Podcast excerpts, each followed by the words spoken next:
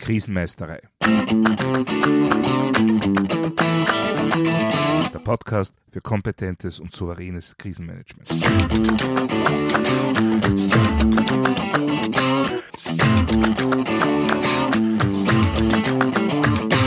Hallo, ich bin Thomas Prinz von krisenmeisterei.at. Ich helfe Verantwortlichen, Krisen souverän und kompetent zu meistern, damit diese nicht zu ihrer persönlichen Tragödie werden. Heute geht es um das Thema Lieferketten und Beschaffung aus Sicht des Krisenmanagements. Ja, spätestens seitdem so ziemlich alle Unternehmen von den Auswirkungen von Covid-19 betroffen sind, ist der Zusammenhang zwischen Lieferketten und Krisenmanagement auch für eine breite Öffentlichkeit klar geworden. Die Tatsache, dass weltweit viele Unternehmen, Organisationen, sogar Staaten von augenscheinlich einigen wenigen Lieferanten abhängig sein können und ganze Gesundheitssysteme aufgrund dieser Abhängigkeiten zu kollabieren drohen, mit der Auswirkung, dass tausende Menschen sterben können. Das dürfte eigentlich niemanden verwundern, der sich in der Vergangenheit näher mit diesem Thema, mit dieser Materie beschäftigt hat. Die Zahl derer, die davor gewarnt haben, dass so etwas geschehen kann, war nicht gerade gering. Aber warum hat man nicht auf sie gehört? Nun, da gibt es einige Gründe dafür. Beginnen wir einmal beim Risikomanagement. Hier geht es darum, Risiken zu bewerten, miteinander zu überblicken und gegeneinander abzuwägen und letztendlich eine Entscheidung über den Umgang mit diesen Risiken herbeizuführen. Dabei ist es wichtig zu bedenken, dass sich ein Risiko aus der Kombination von Eintrittswahrscheinlichkeit eines Ereignisses und seiner möglichen Auswirkung, Auswirkungen ergibt. Und bei diesen beiden Komponenten, sowohl der Eintrittswahrscheinlichkeit als auch bei der Auswirkung, gibt es oft keine exakten Berechnungen, sondern nur Annahmen oder Abschätzungen. Ein klassisches Beispiel dafür ist das häufig zitierte 100-jährige Hochwasser. Dabei handelt es sich um ein Hochwasser, das mit dieser Auswirkung, mit dieser Schwere statistisch gesehen nur einmal alle 100 Jahre vorkommt. Ja, das bedeutet nicht, dass es erst nach 100 Jahren wieder vorkommen kann. Und es kann auch einmal zwei Jahre hintereinander vorkommen. Das ist eben das Problem mit statistischen Wahrscheinlichkeiten. Sie sind eben keine exakte Terminvorgabe.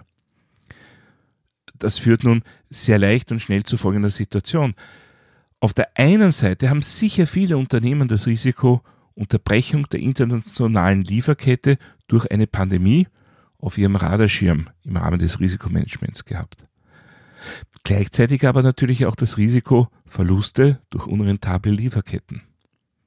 Wobei die Wahrscheinlichkeit des zweiten Risikos, also Verluste durch unrentable Lieferketten, sicher auf 100 Prozent geschätzt wurde. Die Wahrscheinlichkeit der Pandemie sicher nicht so hoch.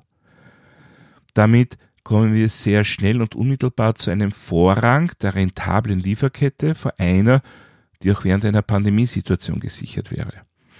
Was ja auch funktioniert hat, bis jetzt, bis heuer. Nun heißt das, dass sich Unternehmen, Organisationen und Behörden überhaupt nicht um die Krisenfestigkeit ihrer Lieferketten geschert haben? Na, natürlich sicher nicht. Aber die Frage ist natürlich, wie weit gehe ich bei der Bewertung und Auswahl meiner Geschäftspartner?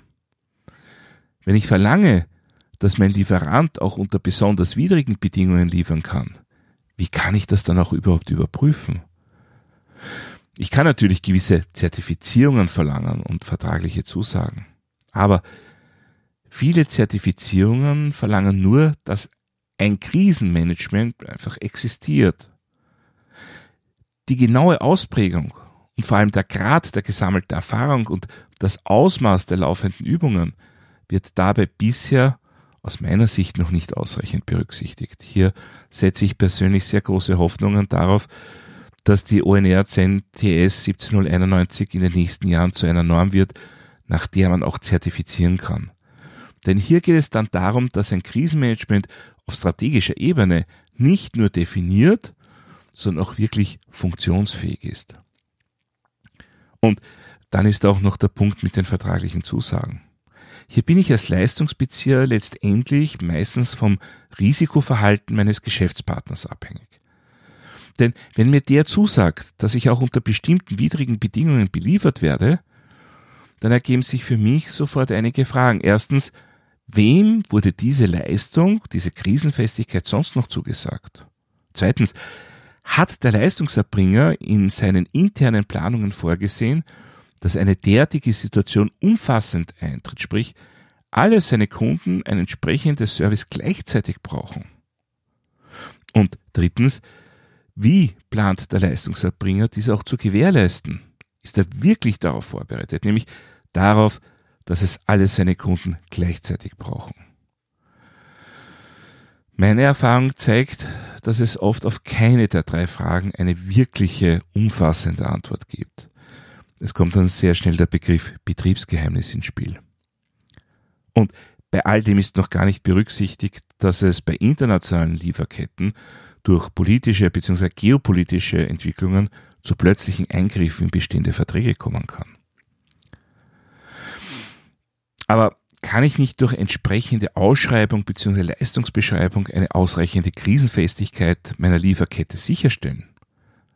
Nun, prinzipiell schon, aber Grundvoraussetzung dafür ist, dass ich entweder selbst einen hohen Grad an vorbereitendem Krisenmanagement habe oder von jemandem mit entsprechendem Know-how bei der Auswahl unterstützt werde. Denn wenn ich ohne entsprechende eigene Vorbereitung an dieses Thema herangehe, dann kommt es automatisch zu einer Informationsasymmetrie mit meinem Verhandlungspartner. Wenn ich verlange, dass dieser krisenfest ist und ich selbst für mich noch nicht definiert habe, was das genau ist, dann kann ich auch nur sehr schwer mein Gegenüber einschätzen. Das führt dazu, dass plausibel erscheinende Angaben, die auch durchaus der Realität entsprechen mögen, nicht auf ihre konkrete Relevanz überprüft werden, bzw. nicht überprüft werden können. Denn wenn ich selbst nicht gut vorbereitet bin, welchen Vorbereitungsgrad will ich dann bei meinem Gegenüber einfordern?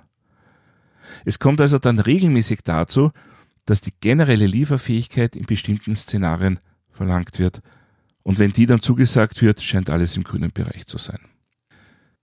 Was ich als Leistungsbezieher aber natürlich nicht weiß, ist unter welchen internen Annahmen die Zusage gemacht wurde. Bin ich selbst entsprechend gut vorbereitet, kann ich aber auch dafür recht konkrete Vorgaben machen. Ja, und diese Gesamtsituation, dass es also im Bereich der Krisenfestigkeit regelmäßig zu Informationsasymmetrien kommt, die führt automatisch zu sogenannten Adverse Selection, auch Negativauslese oder Gegenauslese genannt. Denn wenn ich die benötigte Krisenfestigkeit bei meinem Partner weder exakt beschreiben noch überprüfen kann, dann ist letztendlich der Anbieter im Vorteil, der eine Einhaltung der im Regelfall dann auch weiter zu tief gegriffenen Vorgaben belegen kann und gleichzeitig den besten Preis bietet. Gäbe es diese Informationsasymmetrie aber nicht, also wüssten beide Seiten genau, welche Ausprägung von Krisenfestigkeit gefordert ist und wie weit diese auch wirklich gelebt wird, bzw. überhaupt gelebt werden kann, dann würden Beschaffungsentscheidungen wahrscheinlich oft anders aussehen. Denn in der Regel wird derjenige, der nicht nur zu niedrig gegriffene Vorgaben erfüllt, sondern für das gerüstet ist, was wirklich benötigt wird, teurer sein.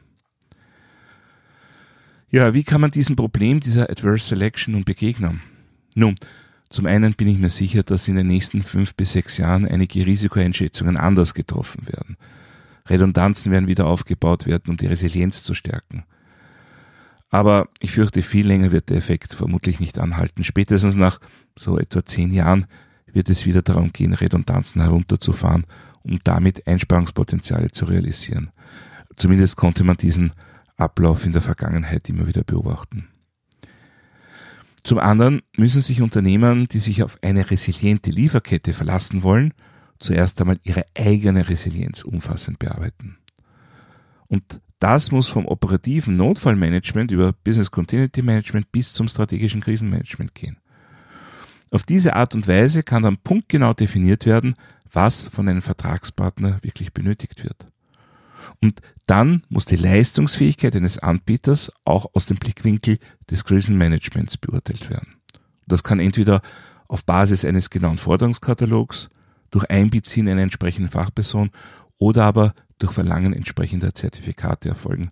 Wobei letzteres für mich durch derzeit gängige Zertifikate, wie gesagt, noch nicht ausreichend abgedeckt ist. Ja, und zu diesem Themenkomplex läuft zurzeit auch ein Kiras Forschungsprojekt, an dem ich persönlich mitwirken darf. Und als Ergebnis wird es dann Hilfsmittel für den Beschaffungsprozess geben, damit dieser gezielt zur Resilienz und nicht ungewollt zur Vulnerabilität beiträgt. Denn am Ende des Tages ist es ja nur zu menschlich und zu verständlich, dass jeder Entscheidungsträger danach gehen muss, was klar dokumentierbar und belegbar ist. Einem höheren Preis muss auch eine bessere oder umfangreichere Leistung gegenüberstehen. Soweit für heute zum Thema Lieferketten und Beschaffung aus Sicht des Krisenmanagements. Wenn Sie etwas nachlesen wollen, dann finden Sie Shownotes und weitere wertvolle Infos auf meiner Website krisenmeisterei.at. Dort können Sie auch meinen Newsletter abonnieren oder mein E-Book runterladen. Außerdem können Sie sich für eines meiner Webinare anmelden. Wenn Sie besondere Wünsche oder Anregungen zum Podcast haben, dann würde ich mich wie immer sehr über eine E-Mail freuen. Die E-Mail-Adresse ist podcast.krisenmeisterei.at. Das war's für heute. Ich bin Thomas Prinz von krisenmeisterei.at. Vielen Dank fürs Zuhören und auf Wiedermeistern bei der nächsten Folge.